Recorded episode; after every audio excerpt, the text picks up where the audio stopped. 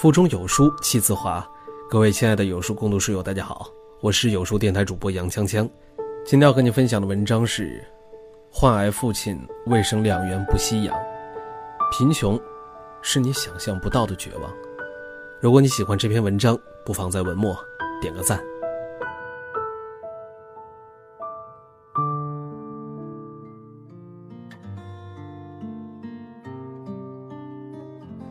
前天在微博上刷出了一则令人心酸的故事：杭州一名患癌男子不愿意吸氧，只为了多给女儿省两块钱。这位爸爸是一名出租车司机，开了二十多年的夜班。二零一五年起，身体开始不舒服，但一直拖着，就是不肯去。就这么拖了几年，病重住院的时候，已经确诊是肝癌晚期，吃不下饭。呼吸急促，可是面对刚刚踏入社会的养女，他却强打精神。我看到呼吸困难，让他吸下氧气，他总说气能透过来，不用。直到几个月后，爸爸的病情加重，才向女儿吐露了真情。他说：“我只希望能给你多省两块钱呀。”可是女儿却哭着说。一个小时的氧气费才四块钱啊！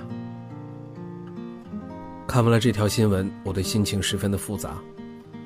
可以想见，一个普通家庭，五十来岁的中年人，上面上有双亲侍奉，下有初入社会的女儿，身边还有相濡以沫的爱人需要供养，家里的顶梁柱轰然倒塌，漫长的治疗正在缓慢的拖垮。他们仅有的积蓄，衣食住行用，能省的地方都省了。想来想去，呼吸还可以少花一点钱，那就少吸两口气吧。在一篇父爱如山的评价里，有网友是这么说的：“你看到的是父爱，但我看到的却是底层人民的痛。”网上有一个很有趣的问题：房间有一百个人，每个人都有一百块钱。如果每过一分钟，每个人都要拿出一块钱随机给另外一个人，那最后这一百个人的财富分布是怎样的呢？这个问题可以看成一个小型的实验，模拟的是规则绝对公平、社会财富的流向。财富随机流动的话，贫富差距。是否就会消失呢？就这样，百分之八十的钱跑进了百分之二十的口袋里。即便是在最公平的规则下，世界依然展现出了残酷的一面。更何况，真实的财富流动并不是随机的。有一个段子是这么说的：“我告诉你一个一年稳赚两百万的方法，往银行里存一个亿，一年稳赚两百万。”笑话归笑话，但是事实也确实如此。原始资本往往是积累财富最有效的方法之一。据世界银行报告显示，大部分国家的贫富阶级之间都存在着差距。二零一四年，美国基尼系数零点四七，中国基尼系数零点四六，俄罗斯的基尼系数是零点四二二。拉美、南非等地的基尼系数达到了零点六以上。用简单的语言解释，就目前全球三成的社会财富被顶端的百分之一的家庭所占有，而底端百分之二十五的家庭仅拥有一成社会财富。新约马太福音中记载了一个耳熟能详的故事：主人远行前叫来三个仆人，把自己的财产分配给他们去打理。主人回来的时候，第一个仆人用银钱做买卖，另赚了五千；第二个仆人依此方法，另赚了两千；第三个仆人报告说：“你给我的银钱，我一直帮你存着，没有拿出来。”于是主人命令将第三个仆人的那锭银子赏给第一个仆人，并且说：“凡有的还要加给他，叫他有余；没有的，连他所有的也要夺过来。”在现有的经济规则下，贫者愈贫，富者愈富，这就是著名的马太效应。世界有的时候真的是残酷的，在残酷的人间艰难的活下去，很多时候困顿远远超出了我们的想象。知乎上“贫穷有多可怕”问题下，最高票答案是这样的：一，大概十来年前的事儿。同村的一个光棍孤儿被倒下来的土墙给拍了一下，当时头都软了，拿布给包了一下，去医院看了，医生说头骨碎了，需要几万块钱，这人说没有，就简单的处理一下，回家等死，然后就死了。二，大学时候去医院里碰见一个人，腹水，瘦的只剩下骨架，却挺个篮球一样大的肚子。医生说：“你这个要住院呢。”他说：“没钱啊。”医生叹了一口气说：“你这个就没办法了。”这个人就这样摇摇晃晃的回了家，手里还拿个小凳子，走一段就坐下来歇歇。三，以前村里有一个空宅，老人都不允许靠近，因为那一家人得了肺结核，又穷。那个时候好像没有免费治疗，而且就算有，他们连路费也出不起。后来全家人死光了，好像剩下一个，也远走他乡了。面对贫穷这个话题，大多数人的第一反应是，寒门对眼界、见识、发展的影响。但其实，这不是真正的贫穷。真正的贫穷。来不及考虑出路，真正的贫穷是一不小心就死了。根据国家统计局标定的贫困线，按照人均年收入两千三百元以下计算，将近有一亿的人口挣扎在贫困线以下。年收入两千三是什么概念呢？你手里一部最普通的国产手机，有将近一亿人不吃不喝工作一年才能够摸到。这群人口体量是如此的庞大，可是，在互联网世界里，他们的声音掩埋在八卦热点和花边新闻当中，并不响亮。最外延的是那些一辈子生活在闭塞山村的人们。前段时间，曾经有一篇最悲伤的作文在网上走红，文中的彝族小姑娘用三百个字描述了妈妈离世前。一个家庭的刻骨悲哀。妈妈病了，去镇上，去西昌，钱没了，病也没好。饭做好，去叫妈妈，妈妈已经死了。除去了一小撮被媒体关注到的幸运者，他们中的绝大部分，终其一生，都在为最最基本的生存而挣扎。因为身边都是和自己一样的人，所以无人关注。无人怜悯，也没有太多想改变。时间在他们的身上只留下了老去的痕迹，日复一日的生活，和一眼就能够望到的结局。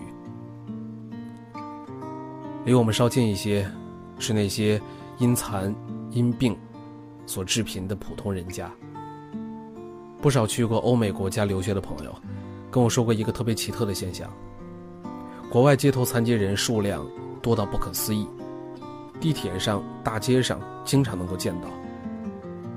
为什么外国人残疾人这么多呢？是基因的问题吗？不是的。截止到二零一一年，中国有八千二百九十六万残疾人登记在册，按当年年底的人口十三点四亿计算的话，差不多每二十个人里就有一个是残疾人。但是我们看看周围。为什么觉得没有那么多残疾人呢？因为这些残疾人根本就没法出门，所以你看不见。这是独属于少数人的无奈。就像电影《推拿》中的那句台词：“盲人们生活在黑暗的世界里，它不但是生理上的黑暗，还有心灵上的黑暗，对周围世界，尤其是正常人的恐惧。”站在大街上一眼望去。那些弯弯曲曲的盲道，高高的阶梯，当成摆设的折叠通道。无不是一道道高墙，把八千万人阻隔在我们看不见的地方。他们没有办法去看一眼热映的电影，没办法去吃一顿简单的食堂餐，没有机会去参加大部分社会活动，只因为活动设施是为正常人设计的。用影评人先天性肌营养不良患者罗网吉的话来说。他们渴望踏入社会，可社会正在将他们锁死。在殷实人家，或许尚有霍金、史铁生、罗网吉、陈浩，经济基础构成的底气和个人意志一起，支撑着他们在自己喜欢的领域探索，在网络发声，对这个以痛吻我的世界，报之以歌。但还有更多籍籍无名的人。拖垮整个家庭，却只能终日等候照料。一生唯一的任务，就是在痛苦中和命运赛跑。他们活的时候，感觉随时都会死；死的时候，好像从来没有活过。再近一些的是城市里的劳动者。看过一个小故事：街头卖水果的中年妇女，一边死死地抱着推车不肯撒手。大有一副同归于尽的架势。年轻的城管也不甘示弱，抢上前去伸手，折断了水果摊的秤。晚上，疲惫的妇女往女儿的碗里夹了一块鱼肉，说：“快吃吧，今天生意挺好的。”腹黑的小伙子给病床上的父亲拢了拢被子：“我工作挺清闲的，就是坐办公室。”北京一直在飞速发展。可是，很多身居其中的人，一边为第二故乡的进步自豪，一边隐隐感觉，机会可能是留给了其他人。这种繁华，和自己，并没有太大的关系。因为勤勤恳恳过去十几年，自己的状况并没有改善，未来，也不知道在哪里。和老家一个远房的弟弟聊过天儿，他是工厂机械操作员。上个星期因为操作不慎被机器削掉了一截手指，工厂判定是他自己的责任，不予赔偿。他在家里休息了一周之后，又回工厂上工了。我问他，这份工作这么危险，待遇还低，你为什么还要回去呢？他的语气里，听不出来什么情绪波动。我不会干别的，掉手指，总比饿死强。其实仔细想一想。他们和我居住在同一座城市里，甚至每天都会打交道，生活却仿佛在北京折叠里的第三空间里一样没有交集。放眼中外，世界把视线聚焦在跑得飞快的一线城市，而把农村和来自农村的人忘在了脑后。我从没注意过，小区楼下理发店的 Kimi 老师，平常在做些什么。灯火辉煌的都市里，那些建筑工地的工人在想什么？街边的夜幕下，小吃街上的摊主们收摊的时候，在做些什么？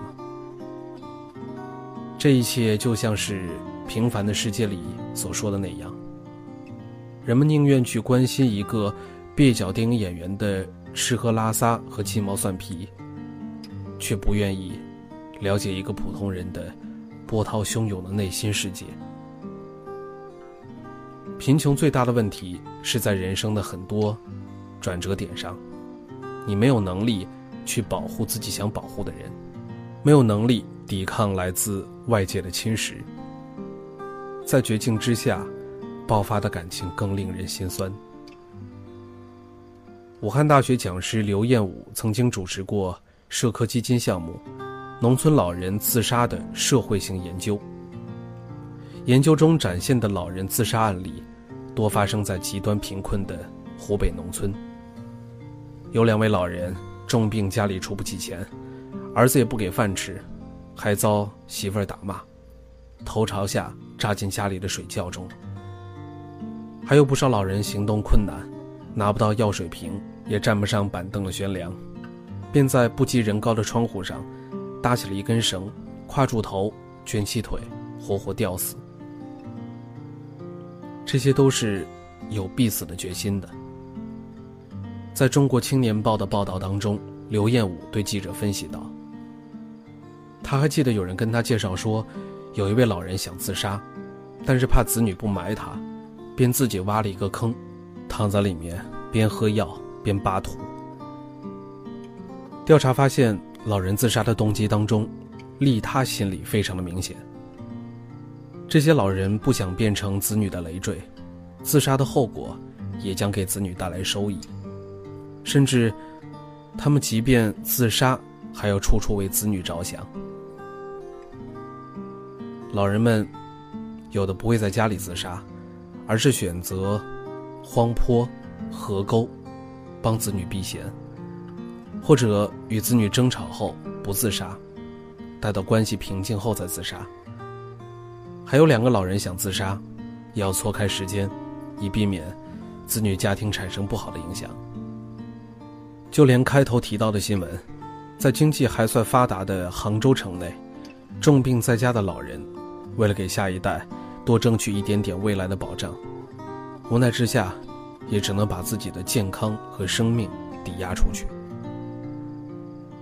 世上最痛苦的是什么呢？人死了，钱没花完；更痛苦的是什么呢？人活着，钱没了。赵本山和小沈阳的这段俏皮话。放在底层家庭面前，变成了真实的抉择。马薇薇说过：“人生有三种选择题，两个选项都对的无所谓，因为选哪个都爽；一个选项对，一个选项错也容易。选错了是你傻。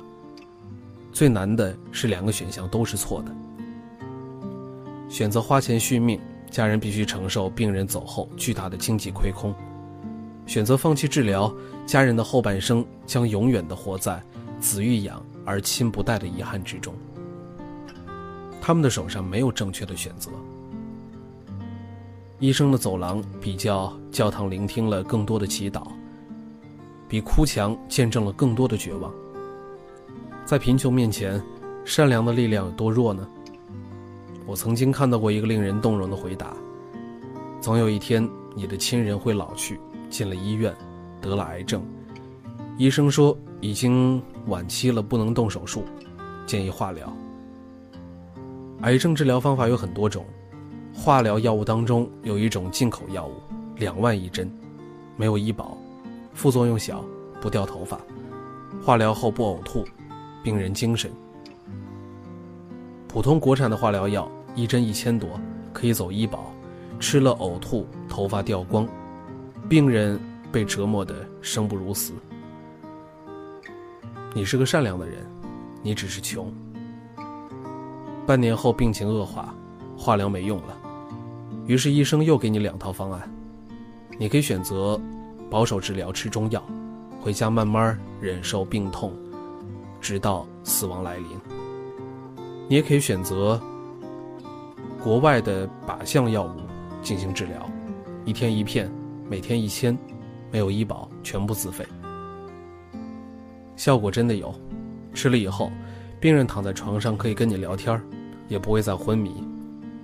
可问题是，你有选择的资格吗？余华在《活着》里写过这样的一句话：“活着的力量，不是来源于喊叫，也不是来自于进攻，而是忍受。”去忍受生命赋予我们的责任，去忍受现实给予我们的幸福和苦难，无聊和平庸。不论贫富贵贱，都是在努力的活着。以前在回家的必经之路上，经常见到有一个老人在路边为生病的儿子乞讨。我不知道真假，只是见得久了，看他跪得辛苦。如果有钱的话，我会给一些。昨天我又见到了他，刚准备掏出零钱，他说：“不用了，我儿子死了，明天我带他回老家。”人类的悲欢并不相通，很多时候我们无法触及底层的悲哀，但或许可以多一点点理解。这几年社会发展的很快，可是我觉得好像还有什么东西没有跟上来。我想要的社会，不只有鳞次栉比的高楼、车水马龙的交通，更想有畅通无阻的盲道，公共交通里的轮椅升降机。想要有永远为需要人士空着的爱心专座，底层收入水平的提升。想要写字楼下。有外卖等候的专区，想要有更多的平等友善的眼光。我想要一个温暖的社会。虽然做起来很难，但是不能因为难就不做了。在这个碎片化的时代，你有多久没有读完一本书了呢？长按扫描文末二维码，在有书公众号菜单免费领取有书独家引进外文畅销书四本。附中文讲解，也欢迎大家下载有书共读 App 收听领读。我是主播杨锵锵，我在京津走廊廊坊给您送去问候，记得在文末点赞。